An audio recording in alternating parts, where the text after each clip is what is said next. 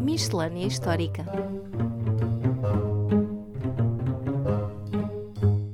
Olá a todos e bem-vindos ao podcast Falando História. Eu sou o Paulo M. Dias e comigo está, como é costume, Rogério Jesus. Tendo em conta que o nosso livro, intitulado Atualizar a História, uma nova visão sobre o passado de Portugal, será apresentado em Lisboa esta semana, no dia 12 de maio, dia em que também passa a ser vendido em lojas físicas, decidimos dedicar esta miscelânea, a 24 a esta nossa obra. Assim sendo, vamos finalmente aceder aos pedidos de vários ouvintes e revelar o índice do livro e também, claro, falar um pouco sobre a nossa digressão pelo país para o apresentar em várias cidades. Sim, é verdade. E se calhar começamos até pelo final. Portanto, o nosso livro vai ser apresentado primeiro em Lisboa por eh, Paulo Jorge de Sousa Pinto, investigador do CHAM, do Centro de Humanidades da Universidade Nova de Lisboa, no dia 12 de maio, pelas 18h30, na FNAC do Centro Comercial Colombo. E na semana seguinte, no dia 17, e novamente pelas 18h30, apresentaremos o livro na FNAC do Fórum Coimbra, e neste caso será pela mão de Miguel Bandeira Jerónimo, professor da Faculdade de Letras da Universidade de Coimbra. E logo nessa mesma semana, no dia 20, já na sexta-feira, é a vez do Porto, onde estaremos na FNAC de Santa Catarina, novamente às 18h30, e a apresentação estará a cargo do arqueólogo e historiador, e aliás também divulgador de história, Joel Cleto. E para terminar, pelo menos por agora, esta nossa digressão, estaremos no dia seguinte, no dia 21 de maio, e, mais uma vez,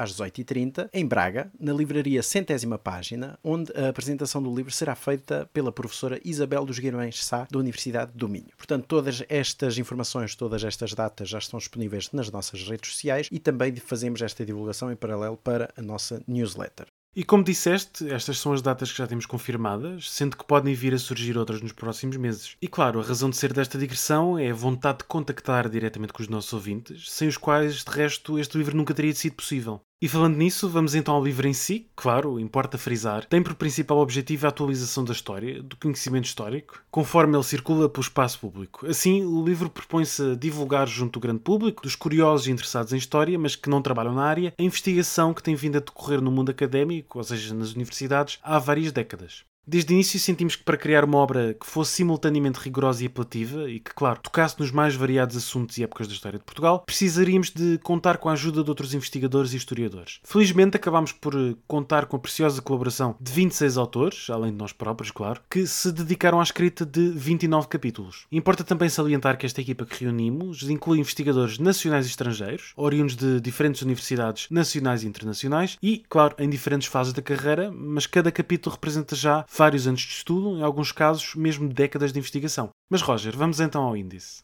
Mas bom, quanto ao índice, convém também notar que tentamos ter algum equilíbrio dentro dos temas, dentro dos próprios períodos, dentro das épocas, portanto, para não dar demasiada primazia, quer ao período medieval, ao moderno, ao contemporâneo, e por isso temos aqui um livro relativamente equilibrado. Obviamente, somos um pouco parciais nestas nossas avaliações, mas parece-nos que realmente, pelo menos, conseguimos ter uma obra equilibrada nesse sentido. E, portanto, também aproveitamos para dizer que para os nossos ouvintes, alguns capítulos não serão total novidade, tendo em conta que já aproveitámos vários convidados que vieram aqui ao nosso podcast para precisamente escrever alguns destes capítulos. E para então revelar finalmente o conteúdo do nosso livro, começamos com um capítulo intitulado Viriato, uma figura portuguesa ou ibérica, escrita pela mão do professor Carlos Fabião, da Faculdade de Letras da Universidade de Lisboa, e que tenta precisamente desmistificar uh, esta ideia de quem foi Viriato, se foi realmente o pai dos lusitanos e quem foram estes lusitanos e como é que a sua memória foi construída ao longo dos séculos. Claro que sabemos que a figura de Viriato não é propriamente uma figura do período português, não é? aliás, muito antes disso, mas pela sua importância dentro da história de Portugal, sobretudo dentro da mitologia nacional, resolvemos, claro, incluí-lo. Passamos então para a Idade Média, e daí que temos um capítulo a seguir intitulado Uma Matriz Medieval Islâmica na Fundação do Reino, da autoria de Ana Miranda, investigadora da Faculdade de Letras da Universidade de Lisboa, e que procura também um pouco questionar o que é que foi este legado islâmico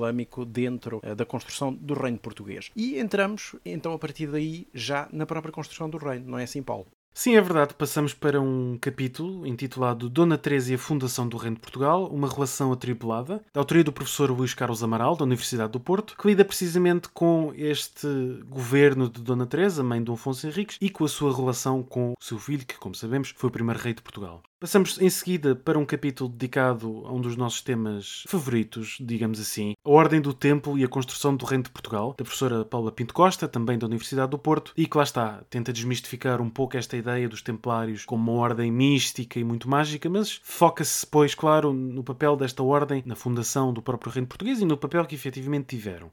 Em seguida, passamos para uma questão social, com um capítulo intitulado Uma Sociedade Desemparada, Assistência na Idade Média, de Ana Rita Rocha, investigadora do IEM, o Instituto de Estudos Medievais, e que, como o título indica, lida precisamente como, durante a Idade Média, os mais carenciados eram encarados e tratados pela sociedade em torno. E deste capítulo passamos para um outro, intitulado A Cultura Medieval, Uma Idade das Trevas, de Covadonga Valdalizo Casanova, professora da Faculdade de Letras da Universidade de Lisboa, de resto, uma das nossas autoras estrangeiras, já referimos, temos vários, e é um capítulo que lida precisamente com esta ideia da Idade Média como um período de estagnação intelectual, de estagnação científica, período um pouco obscuro, que, como se perceberá pelo capítulo, não era exatamente assim. E os capítulos seguintes, Roger? Do que tratam? Bom, continuamos no período medieval e o capítulo logo a seguir intitula-se A Heráldica Medieval para além da nobreza, da autoria de Marta Gomes dos Santos, doutoranda da Faculdade de Letras da Universidade de Coimbra e que questiona precisamente o papel da heráldica medieval, a qual nós temos como presente sempre ligada à nobreza, mas que vai muito para além disso. E a seguir, eh, um texto místico de um autor muito pouco credível chamado Paulo M. Dias e que, é, e que tem um podcast chamando Falando História, não sei se os nossos ouvintes conhecem, e portanto este Paulo M. Dias escreveu um capítulo intitulado Um Infante Dom Henrique entre o mito e a realidade. E Claro, para quem conhece então o nosso podcast, já adivinha o que o Paulo escreveu neste capítulo, tendo em conta que já dedicamos um episódio a isso, e é precisamente sobre a construção da memória do infante Dom Henrique. E daí passamos a um capítulo de Fernando Olival, professor da Universidade de Évora, com um texto intitulado Repensar a vocação oceânica da Ordem de Cristo, séculos XV e XVI, e é um texto muito interessante porque põe em causa a velha ideia do papel da Ordem de Cristo na construção do Império Português, e como mostra que na realidade nem a Ordem de Cristo, nem qualquer outra ordem militar teve realmente realmente grande relevância nisso tudo. Para final do século XV, com um texto do investigador estrangeiro, François Soyer, intitulado A Expulsão dos Judeus e Muçulmanos, uma exigência matrimonial de Dom Manuel I, onde ele questiona também, lá está, esta questão sobre a expulsão dos judeus e dos muçulmanos e quais os impactos que isso acabou por ter. E a seguir, Paulo, o que é que temos? Bom, a seguir temos um capítulo de um autor desconhecido, mas que penso que seja de Coimbra, Roger Luís Jesus, que vai dizer umas coisitas assim, não é? Talvez sem grande interesse sobre as viagens e os descobrimentos no Atlântico entre as ilhas míticas, o segredo e a realidade. Portanto, deve ser um capítulo bastante esotérico.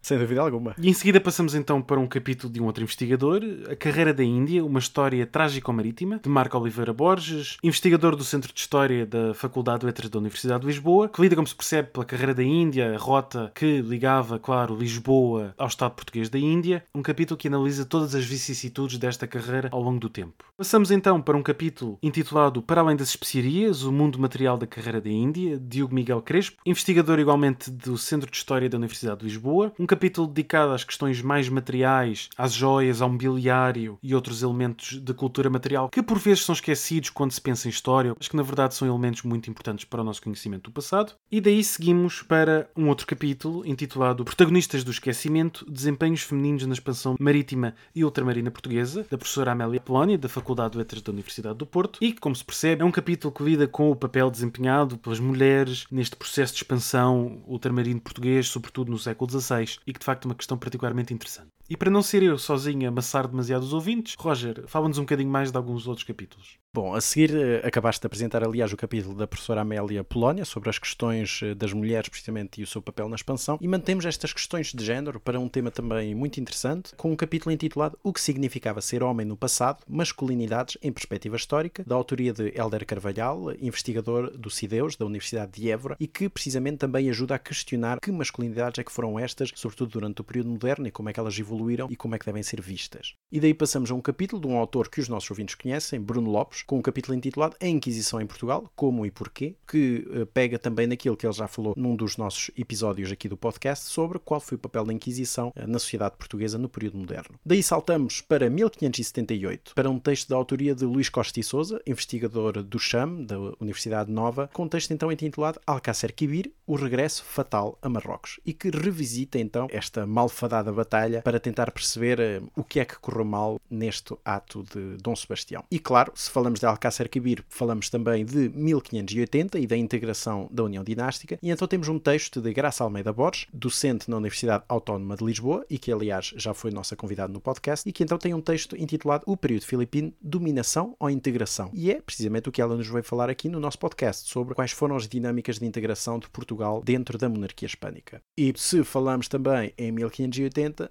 não podemos deixar de falar de 1640, e por isso é que o texto seguinte intitula-se A Restauração, uma revolta por amor à independência, da autoria de Joana Fraga, investigadora do Instituto de Ciências Sociais da Universidade de Lisboa, onde ela também questiona, lá está, quais foram as causas da restauração e da sua respectiva guerra. E também já chega de me ouvirem falar. E Paulo, agora a bola está contigo para continuares aqui neste índice do livro. Bom, e eu chuto para um capítulo intitulado O Império de Resistências, 1500-1850, da autoria da professora Mafalda Soares da Cunha, da Universidade de Évora, e que de resto, como se percebe, lida com as questões das resistências no Império Português, uma questão muitas vezes esquecida, mas que muito recentemente tem sido mais estudada, sobretudo por intermédio de um projeto liderado precisamente por esta professora, e que tem trazido à luz muita nova informação sobre estas questões da integração ou não integração de populações no seio do Império Português ao longo destes séculos, e é de facto um capítulo particularmente interessante. Daí seguimos para um capítulo dedicado a uma das figuras mais conhecidas da história portuguesa, mas também relativamente mal entendida, o Marquês de Pombal, um reformador, da autoria de André Fidalgo, professora na Universidade do Algarve, e que lida precisamente com esta importante figura setecentista. Do Marquês passamos para as Misericórdias, uma instituição de caridade, de Lisbeth Rodrigues, investigadora do Gabinete de História Económica e Social, do ISEG, e que já foi, aliás, nossa convidada no podcast também. E, claro está, o seu episódio foi dedicado às Misericórdias, é a sua área de estudo, e aqui temos também um capítulo onde analisa precisamente o papel destas instituições. Daí passamos para um capítulo intitulado A Dívida Pública Antiga e Responsabilidade ou Prudência, da autoria da professora Leonor Freire Costa, do ISEG, e que é um dos capítulos, talvez dos mais provocadores do nosso livro, já que lida com uma questão que ainda é muito atual, a questão da dívida pública, e que de facto explica muitíssimo bem o papel desta dívida ao longo da história portuguesa, como ela vai aparecendo e vai sendo gerida pela coroa portuguesa.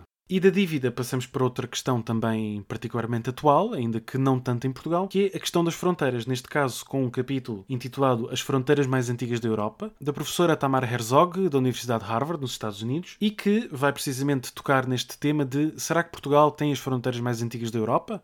E agora, Roger, para finalizar com os últimos capítulos, passo-te uma vez mais a bola e o palco é teu. Para terminar, dos últimos cinco capítulos, a maior parte são temas nossos conhecidos aqui do podcast. Temos um capítulo intitulado Trabalho Forçado e Escravatura, de José Pedro Monteiro, da Universidade do Minho, que já veio cá falar no nosso podcast sobre precisamente este tema. Seguido de um capítulo intitulado A Agricultura e a Questão da Terra no Estado Novo, Progresso ou Atraso, de Leonardo Abuim Pires, doutorando no Instituto de Ciências Sociais da Universidade de Lisboa, e que aborda precisamente as questões da agricultura e de autossuficiência ou não e do investimento feito pelo Estado Novo nessa área seguido precisamente de um outro capítulo, também dedicado ao Estado Novo, intitulado Um longo debate historiográfico. O Estado Novo era um regime fascista, de Carlos Manuel Martins, que aliás foi também nosso convidado no nosso podcast e do qual obviamente retoma um pouco aquilo de que falou aqui. E o capítulo seguinte é de Luís Trindade, o qual uh, foi um dos nossos últimos convidados, com um capítulo intitulado então Agora já tu sabes o que é ser português, ideologia, cultura e sociedade no salazarismo, e que retoma aquilo que veio aqui falar sobre as questões culturais no período da ditadura. E terminamos com um artigo, novamente da autoria de José Pedro Monteiro, e intitulado Como Lembrar o Império, onde o José Pedro acaba também por refletir sobre as questões, as dinâmicas da memória e como elas estão ainda presentes muito hoje em dia. E pronto, aqui está finalmente revelado o índice do nosso livro, que demorou sensivelmente um ano a ser eh, feito, desde a escolha dos temas, à seleção dos autores, à escrita dos capítulos, passando, claro, por todo o processo editorial. Deu-nos muito trabalho, mas sem dúvida alguma que ambos concordamos que valeu a pena. E agora esperamos, claro, que os nossos ouvintes gostem do livro, porque foi precisamente para eles que nós o fizemos.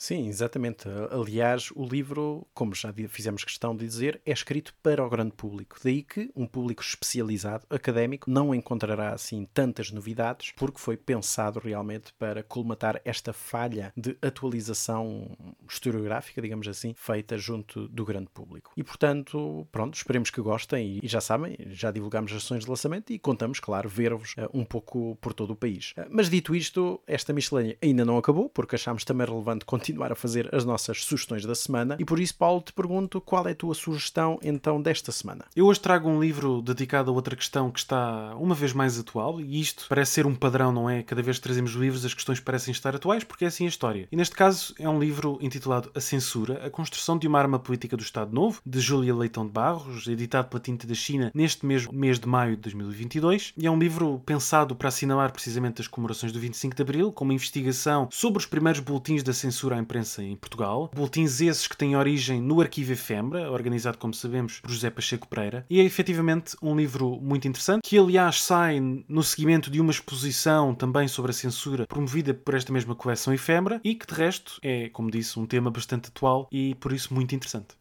E tu, Roger, além do nosso livro, qual é a tua sugestão para hoje? Bom, na realidade eu não trago uma sugestão, eu trago uma dessugestão, não sei como é que eu vou dizer isto, mas portanto trago aqui, tal como já fizemos no passado, um aviso, não é? E que é um livro que acabou de sair agora, publicado pela Alma dos Livros, intitulado Os Pioneiros Portugueses, da autoria de Edgar Prestage. Ora bem, este livro que sai agora em 2022 não é um livro original, bem pelo contrário, é um livro publicado inicialmente em 1933. Edgar Prestage é uma personalidade conhecida da historiografia e que já morreu há muitos anos atrás, e infelizmente o livro é editado agora, sem qualquer nota, sem, sem nada. Aliás, até se encontra disponível uh, gratuitamente no archive.org e, claro, onde se pode ver os maiores disparados, hoje em dia, que nós sabemos serem disparados, como, claro, referências explícitas à Escola de Sagres. Aliás, a própria imagem de capa quase que remete para essa ideia. É mais um aviso deste panorama editorial português, onde infelizmente se tem vindo a republicar obras muito antigas, sem qualquer nota, sem qualquer contexto, e vendido precisamente como se fossem obras recentes. infelizmente, isso não corresponde à realidade. É preciso estar estar sobre aviso, terem atenção, tentar perceber quem são os autores para se conseguir separar o trigo do joio. E neste caso, então, não é de todo uma sugestão de leitura, mas mais um aviso para quem vir esta obra eh, à venda. E pronto, por hoje é tudo nesta nossa Miscelânea número 24, dedicada, desta vez não tanto a factos históricos ou acontecimentos diversos, mas ao nosso livro que, voltamos a repetir, esperamos que seja do agrado dos nossos ouvintes. E não se esqueçam, disponível a partir do próximo dia 12 de maio atualizar a história, uma nova visão sobre o passado de Portugal. Até à próxima. Até à próxima.